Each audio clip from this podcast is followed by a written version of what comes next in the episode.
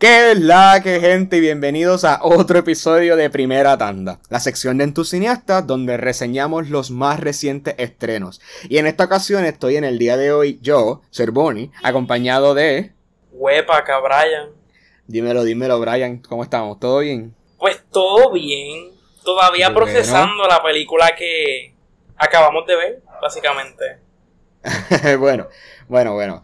Empezando, empezando, hoy vamos a estar hablando sobre The Black Phone, la nueva película de Blumhouse, dirigida por Scott Derrickson, que tal vez ustedes conocerán el nombre, ya que él ha tenido ya bastante, eh, bastante historia dentro del género del horror. Ha dirigido películas como El exorcismo de Emily Rose, eh, también ha dirigido eh, Sinister, que es una película de mis películas favoritas, en verdad, de terror. Es una película bastante buena de terror, por lo menos en mi opinión. Y también dirigió dentro del MCU eh, Doctor Strange. Que actually se me hizo bien interesante que él iba a dirigir eh, Doctor Strange in the Multiverse of Madness. O sea, él fue como que la primera opción para dirigir. Obviamente había, había dirigido la primera, solo lo pusieron para dirigir la secuela.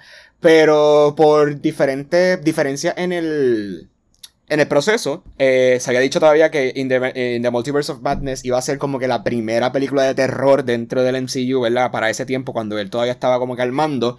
Pero eh, por diferencias de, proceso y todo eso, pues él de, parts de, de, In the Multiverse of Madness y entonces empieza a crear eh, The Black Phone. Él es el director, escritor y productor de The Black Phone. Así que triple threat. Triple threat en esta película.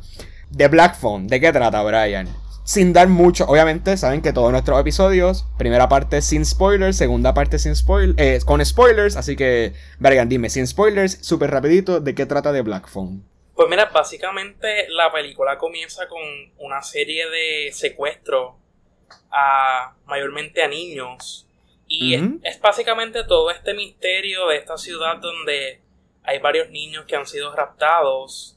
Hay esta figura que le conocen como The Grabber, ¿verdad? Exacto. Que es este, esta persona que es el sospechoso de llevarse a todos esos niños. Y básicamente la película es todo ese misterio. Sí, realmente es como esta película full trata, ¿verdad? Exacto, sobre The Grabber y sobre una de sus víctimas, ¿verdad? De una de, de los niños que secuestra y cómo este niño pues trata de, de no ser otra más de sus víctimas y poder sobrevivir y salir, ¿verdad? De, esta, de este secuestro. En primera instancia, The Black Phone. ¿Fue efectiva o no fue efectiva para ti, Brian? pues mira, yo diría que mi respuesta es que fue efectiva en ocasiones, pero al final no fue efectiva. ¿No te funcionó el final? No. Sentí que el final no. Fíjate, a mí The Black Phone me gustó de primera me gustó la película. Sí salí de la película sintiéndome como, como que no gasté los chavos, como que fue, fue un buen rato. Este, la fui a ver con un panas, o también siento que eso a veces le da otro, otro toque a, a la experiencia en el cine y que me daba risa porque la película, la película tiene unos cuantos jump scares. Eh, y mi pana y yo literalmente brincábamos encima de uno al otro porque era, era a veces como que bastante jarring, como que de repente, de la nada. Así que en eso, pues, si estás buscando películas de terror, ¿verdad? Que tienen eh, jump scares y cosas así, pues te va a gustar, te va a gustar esta película. Yo siento que esta película no cae dentro de del nuevo movimiento del horror, de lo, de cómo se dice, como que el, el woke horror, o ¿cómo es que, cómo es que le dicen en, en Scream? Se me acaba de ir la palabra o elevated horror, que es como este nuevo, en estos nuevos géneros de horror que se han destacado, por ejemplo, Jordan Peele, Ari Aster, eh, Robert Eggers, eh, otras películas como Men de A24 y películas así, ¿verdad? Que están como, especialmente A24 se están cargando más de, de este niche de del horror elevado, como lo dicen, que es como que un horror más allá, que no se basa siempre en jump scares ni nada, sino que tiene como que un mensaje más allá. Mientras que Bloomhouse y pues, películas como esta, yo siento que son más como que un horror entretenido. Es un horror para tú sentarte un día con popcorn o con tus panas y quieren ver una película eh, entretenida y que les va a dar un poquito de miedo, pues yo siento que The Black Phone como que es una muy buena opción. Exacto, que básicamente es un tipo de rol más tradicional y hasta cierto punto es un tipo de horror que apela a la nostalgia. Porque muchas veces se desarrolla como que en los 70, en los 80, en épocas pasadas. Y estéticamente intenta recrear el cine de ese periodo. Sí, exacto. Yo siento que esta película, si eres fan de Stranger Things o es fan de como que de los tiempos de antes de Estados Unidos, te va, te va a llamar la, idea de la estética y eso, porque la película se desarrolla en los 70 y tiene bastante marcada, ¿verdad? La estética eh, eh, específica y las menciones como que diferentes easter eggs que hay dentro de la película. Así que si esas cosas te gustan, yo siento que te va a llamar la atención mucho y te va a gustar esta película. Por lo menos al comienzo me recordó un poco a Halloween, la original, la del 78. que de hecho fue el año en que se desarrolla la película. Sí, lo puedo, lo puedo completamente, completamente ver, ¿verdad? También está como que después cuando empezamos a ver más a The Grabber y la figura, primero es como que esta figura ominous y es como el boogeyman, casi casi, de, del pueblo. Y siento que también, ¿verdad? Cae con la idea de Michael Myers, so como que lo puedo ver, como que este ser eh, ente que nadie conoce, nadie sabe quién es y que todo el mundo lo, lo utiliza como que para asustar. Eh, siento que en esa parte la película sí fue para mí efectiva. Yo siento que en los momentos que no fue tan efectiva es cuando empezó a mezclar diferentes géneros de horror eh, y no todo funcionó de la mejor manera o no todo como que fluyó bien seamlessly. Y siento que la película no te explica muchas cosas. O sea, la película yo siento que es bastante straight to the point. Esto es lo que está pasando esto, esto, esto, estos son los, los ¿verdad? Los, los, los momentos y whatever, bla, bla, bla, bla, bla, pero como que la, película no te da backstory, ni te da como que nada, o sea, es solamente los eventos en el momento. Concuerdo. So, tú como audiencia, si eres de esas audiencias que, que, le buscan ver muchas veces toda, toda a la película y tratar de, de como que desmenuzar la película y todo eso, siento que vas a ir un poco frustrado, porque esta película es para no diría, a, mí me gusta decir que el cine es como que para apagar el cerebro y verlo nada más, pero no te da, no te da mucho la película. Eh, tienes que tomar lo que te da y tú decides, ¿verdad? Si te entretienes lo que te está viendo o te va a frustrar más de lo que, no, más de lo que debes. Yo creo que básicamente me identificó con lo que acabas de decir porque esa fue mi experiencia. Yo la pasé brutal viendo la película en el cine. Exacto. O sea, la, la experiencia de verla en el cine como que estuvo bien. Pero a la misma vez, cuando me siento a pensar en la película, en lo que vi, en lo que pasó, en cómo se desarrolló la historia, yo siento como muchas cosas que se quedaron como que a medias, no se explicaron, las tenía que creer por fe. Y a mí no me gusta eso, de verdad no me gusta. no, o sea, hay momentos, hay, hay películas con las que no, que también como que cuando el guion tú le empiezas a encontrar flaws y como que huecos y todo eso, yo ahí como que me, me desilusiono con la película. Y fíjate, no es que le encuentre huecos al guion, porque es que no, yo siento que no pasaron cosas que yo me dijera, pero es que esto no hace sentido. Porque no, no es que no, no es que para, para mí, por lo menos en mi opinión, no es que pasaron cosas que no hacen sentido, sino que pasaron cosas que tú tienes que aceptarlas porque sí. O sea, tienes que aceptarlas porque en el mundo de esta película esto es lo que está pasando no es que no hace sentido tal vez con, con, con, lo real, o no es que no hace, no por ejemplo como que el karaoke, que, que tú hacías como que un timeline y literalmente nada hacía sentido.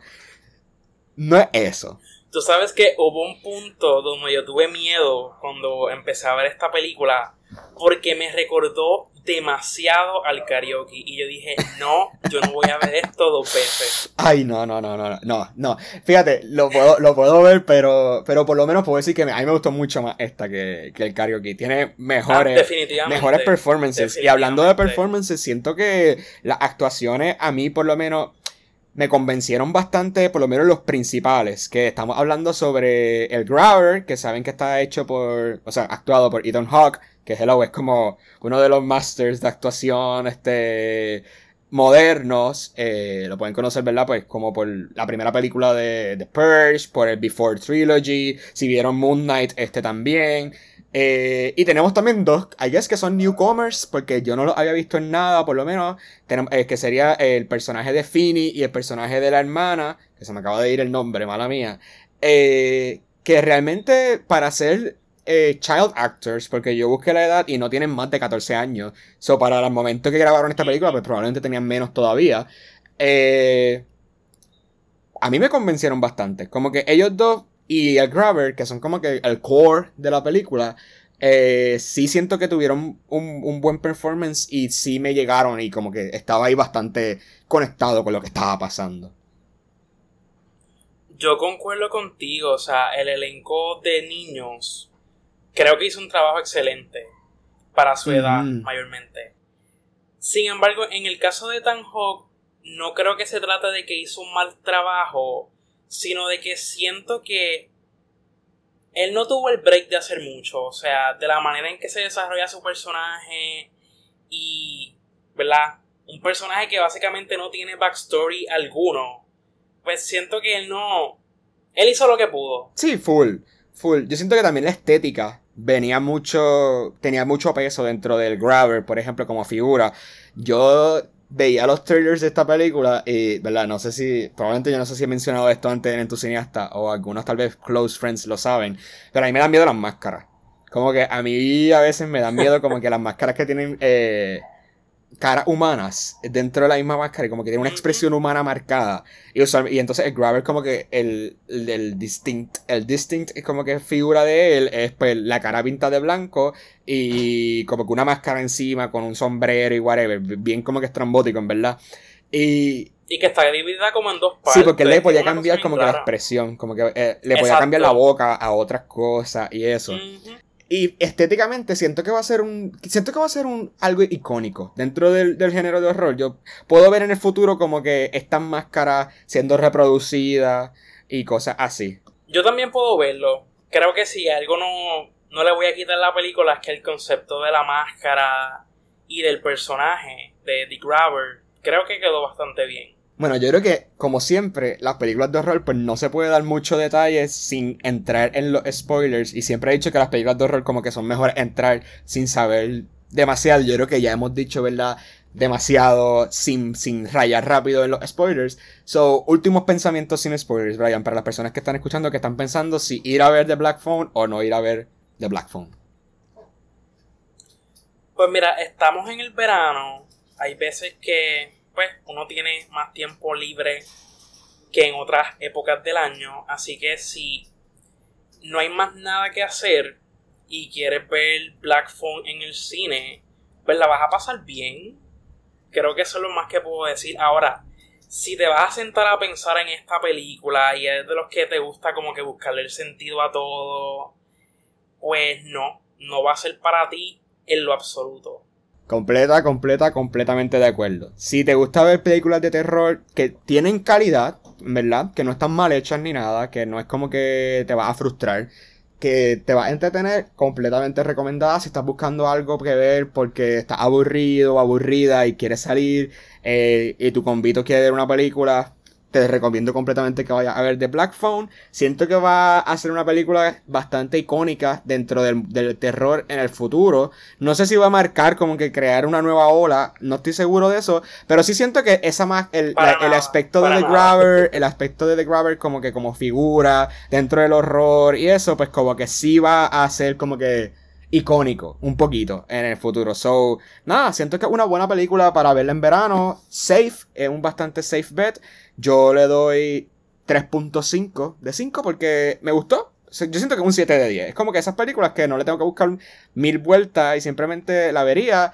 Y también como que en otro, en otro, en otro estándar diría también que una película que si sale en Netflix o en HBO Max o en cualquier otro streaming service y no tengo nada que hacer y estoy con gente y quiero ver algo con ellos, la pondría pues yo voy a balancear eso y voy a contrastar tus tres estrellas y media con mis dos estrellas y media. Damn. Eh, pues la verdad es que estoy ahora mismo. No sé ni qué pensar de la película. O sea, es como que hubo elementos que me gustaron. Y en general me dejó deseando más. fue, para mí ahora mismo es un intento mediocre. Wow. No sabía que te iba a... No sabía que, que mediocre. Eso está fuerte. Eso está fuerte. No sé, yo no diría mediocre, pero sí diría como que bastante igual. Como que tampoco es que te va a cambiar la vida. Este es, es para entretener, literalmente. Pero nada, creo que ahora podemos entrar full al área de spoilers. No creo que hay tantos, ¿verdad? Porque te digo, la película pues tampoco como que da un montón de cosas para tú como que desmenuzar ni nada. Lo que sí puedo decir es que, para empezar, Obviamente, gente, ya, esta es la parte de spoilers. Si no has visto The Phone, The Black Phone, por favor, ve a verla para estar en esta parte. O si pues realmente pues no te interesan tanto los spoilers y no te molesta, pues nada, pues quédate aquí con nosotros. Pero yo siento que algo que sí noté de la película, que salí del, del cine, se lo dije rápido a mi pana, es que la película no te da nada de información de The Grabber. Como que en la figura de The Grabber se queda bastante misteriosa hasta cierto punto porque nunca te mencionan ni siquiera su nombre real. Como que nunca mencionan. Bueno, no recuerdo si lo mencionan. No me acuerdo si el hermano como que lo menciona. Este. Cuando descubre a Finny. Como que si él. O simplemente dice como que. Oh, I knew he was hiding something, whatever. Eh, pero sé que cuando están hablando, por ejemplo, en, las noticias que hablan sobre la situación, pues no dicen ni la edad, ni el nombre, ni quién era. Como que la película, pues simplemente no te da nada de información, creo, de The Grabber. Que a la misma vez, como que en partes, obviamente sé que es una decisión bastante, como que adrede. No creo que fue como que sin pensarlo. Y maybe puede ser un poco también como, creo que antes por ejemplo, ahora que mencionas de Halloween, la primera, que la primera creo que es que en los créditos ni siquiera ponen como que Michael Myers y ponen como que The Thing para este, referirse a, Michael.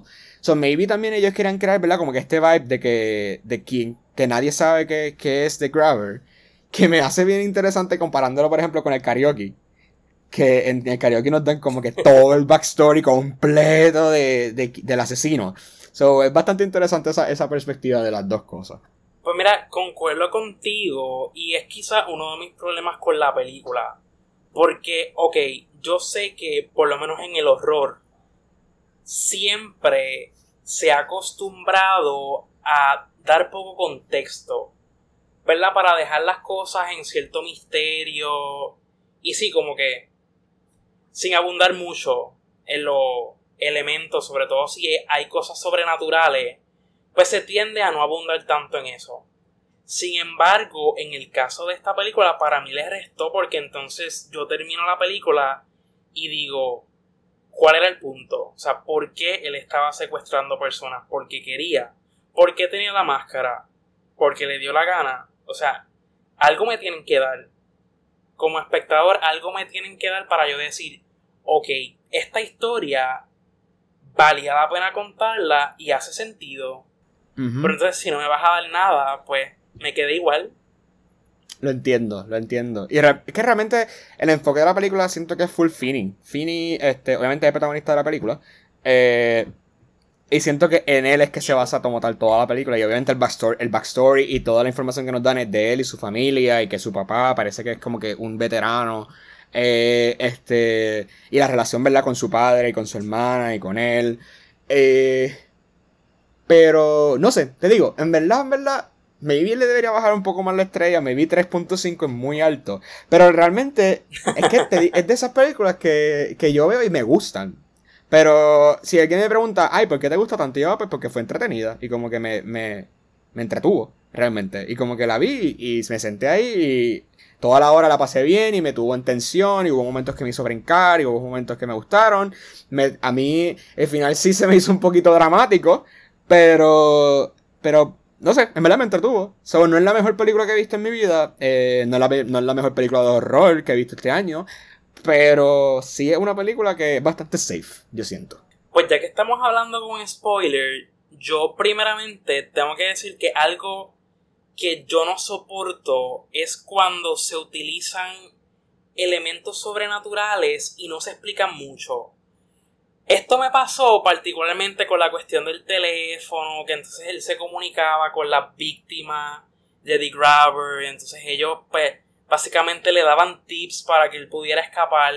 Ajá. yo siento que se utilizó simplemente como que para jump scares, como que por ejemplo la parte donde hay una creo que era una muchacha que básicamente era como si fuera un exorcismo, estaba Ah, no, era, estaba levitando. sí. Y fue como un jumpscare bien brutal. Y yo dije, espérate, pero ¿qué es esto? y no sé, para mí estuvo ahí para que la gente brincara y ya no había ningún propósito. Y me quedé igual. Para mí, la manera en que manejaron todos esos elementos sobrenaturales, pues, fue bien decepcionante. En parte lo entiendo. Es que te digo, no setearon los elementos sobrenaturales. Simplemente decían, ¿verdad? Pues que The Grabber y las víctimas eran los únicos que podían como que escuchar el teléfono sonar. Eh, es como In the Tall Grass, actually, en parte. Como que, ¿verdad? In the Tall Grass, que fue una película que, que todos los entusiastas odiamos y que es del mismo escritor de la, del short story de, de mm. Black Phone. Pues que no siempre se setea bien como que el, el magical element. Eh, a mí me gustó porque me acordó mucho a Coraline. Como que en Coraline, como que los fantasmas de los niños pasados, como que ayudan a Coraline a salir, ¿verdad? Y le dan como que diferentes trials y cosas así para poder como que pasar, para poder salir, escapar del mundo ese del, del Other Mother. Eh, pero sí te digo, o sea, como que no sentí que lo setearon súper, súper bien. Y, te, y, fue, y, y fue dado. Como que te pusieron, hay elementos sobrenaturales y ya. No te explican por qué lo hay, no te explican por qué solamente ellos dos pueden escuchar el teléfono, por qué el Grabber puede escuchar el teléfono, porque maybe podía haber oído un backstory de que él el, el Grabber tenía un pasado con el teléfono, que a él, por ejemplo, como que maybe los papás lo abusaban en ese en ese en ese like basement y el teléfono era la única manera que él tenía para poder como que crear conexión con el no sé pero nada de eso está o sea como que eso soy yo hablando aquí como que dándole un backstory imaginario pero sí puedo entenderlo porque te digo, la película no da casi nada de información. O sea, el Grabber ni siquiera se dicen quién es en la vida real. O sea, no, interactúa ni con gente como que tanto real aparte de su hermano. Eh, so, y también los elementos de, que la nena pues como que una medium y que puede ver fantasmas y puede escuchar cosas y los sueños como que igual que la mamá, que la mamá de ellos también, ¿verdad? Como que parece que tenía estos poderes y por eso fue que terminó pues, eh, matándose. Pero. Pero ajá, la película no te da la explicación de por qué están pasando cosas sobrenaturales, para nada. Exactamente, ese es para mí el problema. Y fíjate, en este momento de la película, o sea, cuando comienza a ver toda esta interacción de los fantasmas, ahí es más cuando yo pienso que esta película trata de capturar un poco el estilo del escritor Stephen King. Siento que han habido tantas adaptaciones de su trabajo y hubo en este momento de la película es donde yo dije esto es algo que pudo haber sido una novela de Stephen King así que me hace sentido que la haya escrito el hijo precisamente Sí, o sea, no sé si el short story, ¿verdad? Da más información. Obviamente un short story, o no sé cuánta información más puede dar. sí, eh, probablemente. No, probablemente exacto, no hay un montón. Pero pero en verdad, en parte, pues como que no sé. No hay mucho más, yo siento que de qué hablar. O sea, los performances estuvieron bien, excepto. A mí no me encantó el papá. El papá es como que el único actor que como que no me convenció al 100% y como que cada vez que lo veía. De acuerdo. Pero los demás como que la película se enfoca bastante en los niños que murieron y el, en Finny y la hermana y el Grabber. So, ajá, como que no hay mucho, mucho elemento tampoco. Si algo yo le doy a la película y creo que fue lo más que me gustó porque, ok, algo que tengo que mencionar es que por lo menos para mí, yo no sentí que era una película de terror. O sea, cuando terminó la película no me dio ese... No sé, o sea, como que no tuve esa impresión de que acababa de ver una película de terror. Y creo que es que principalmente lo más que me llevo de la película y lo más que me gustó es que se siente como una especie de historia de superación para el protagonista, que es el niño que pues al principio es este niño que suele ser como que esta persona a la que, le hace bullying y él pues se queda como que, exacto, y él se queda como que pues tú sabes resistiendo hasta donde pueda. Y básicamente al final como que la cosa cambia, como que la gente comienza a respetar el hecho de que pues él sobrevivió, de que él logró escapar de la situación, logró este, eliminar a The Grabber entonces, básicamente es como esa historia de, de él ganar respeto, de él ganar confianza en sí mismo. Y eso a mí me pareció chulo y me pareció chévere. Sí, la película tiene sus momentos. Como que también a mí me gustaron mucho los momentos de tensión. O sea, cuando por ejemplo él escapa por primera vez y tiene que poner la contraseña de, del candado y que se ve el grabber de fondo. Eh, todos esos momentos me... me... Yo detesté esa escena tanto y hasta cierto punto yo me puse a pensar que si eso hubiera ocurrido en Puerto Rico, o sea, los vecinos literalmente prendieron las bombillas de, su casa. Ah, no, eso y sí. no salieron de su casa a averiguar qué pasó. En Puerto Rico eso no hubiera pasado. O sea, para nada. para nada, para nada. Sí, eso sí. O sea, me gustó hasta ese punto, hasta el punto de que escaparon, ¿verdad? Porque. Ajá, yo de repente digo, o sea, todo el pueblo sabe que hay un asesino en, en suelto que está secuestrando niños. Escuchan un carro literalmente haciendo, chillando goma casi casi al frente de ellos. gente gritando y jadeando. Y ellos no saben o llaman a la policía. Como que eso sí. Y se sabe que se enteraron porque prendieron las bombillas y después las apagaron. O sea, esa parte sí fue como que diablo, loco. O sea, hubo un momento que decía como que contra, verdad, como que wow. O sea, obviamente esto hay que quitar el disbelief para la película porque sí, como que eso no sería en la vida real. Pero other than that, esos momentos de tensión a mí sí me funcionaron bastante. Y full, yo siento que la película el enfoque era más como que el nene, Fini, y su, su superación, y como que él defen- y por fin defenderse. O sea, desde eso te, te lo setean desde el principio, ¿verdad? Desde que el amigo de él pues le dice, tienes que Exacto. defenderte en algún punto de tu vida, no puedes seguir dejándote que la gente te pisotee y whatever. So, si la vemos desde esa perspectiva, sí, eso está, está chévere. Y también la cuestión, ¿verdad? De que el amigo pues fue una de las víctimas de The Grabber. Y pues obviamente él tenía esa concepción de que el amigo era más fuerte. O sea, era como que el niño Yeah. más fuerte en la escuela. Y entonces, como que saber que le toca a él, pues terminar con The Grabber, como que en cierto sentido le logra dar bastante confianza al personaje. Completamente de Y acuerdo. pues sí, me pareció bastante bien dentro del arco narrativo que quisieron hacer. Full, full, full, full, full de acuerdo. Bueno, Brian, últimos thoughts entonces de con spoilers. Pues mira, yo asumo que si has visto la película de estas alturas, pues o te decepcionaste o te gustó o pasó algo, pero no sé, de mi parte yo creo que no es una película que yo vuelva a ver, no es una película que yo particularmente recomendaría a menos que no haya otra opción. Lo que sí voy a decir es que si te gustó esta película, yo te recomiendo una película bien buena que está en Netflix y se llama In the Tall Grass. Excelente película. No, no le hagas eso a nuestra audiencia, Brian, por favor. Pero yo diría que si te gustó esta película, cheques Sinister, la 1, la 2 no, la 1, que es también, ¿verdad?, de Scott Derrickson, y que personalmente me gustó más que, que The Black Phone. Eh, es una película bastante buena de terror, así que diría que eso, esa es mi recomendación. Si viste The Black Phone y te gustó, o si no te gustó, pues dale un chance a Sinister, que puede que te guste más porque uno de los mejores trabajos, ¿verdad?, de este director. Y nada, bueno, gente, gracias un millón por escucharnos una vez más. Gracias, Brian, de nuevo por estar conmigo en otro episodio de Primera Tanda. Y saben que estamos aquí dispuestos a ver todos los estrenos que podamos. Si tienen alguna recomendación o algo que estén bien, bien, bien, bien, bien dispuestos a escuchar que les gustaría que nosotros viéramos y dar nuestra opinión, por favor, mándenos un mensaje por nuestras redes sociales. Pueden comentarnos nuestros posts, que todo, todo, todo lo leemos y todo lo tomamos en consideración.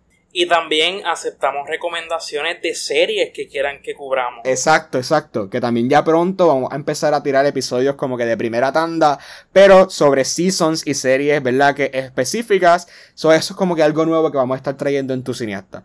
So, nada, como siempre, un millón, un millón, un millón, un millón de gracias por el apoyo y nos escuchamos otro día, gente. Muchísimas gracias.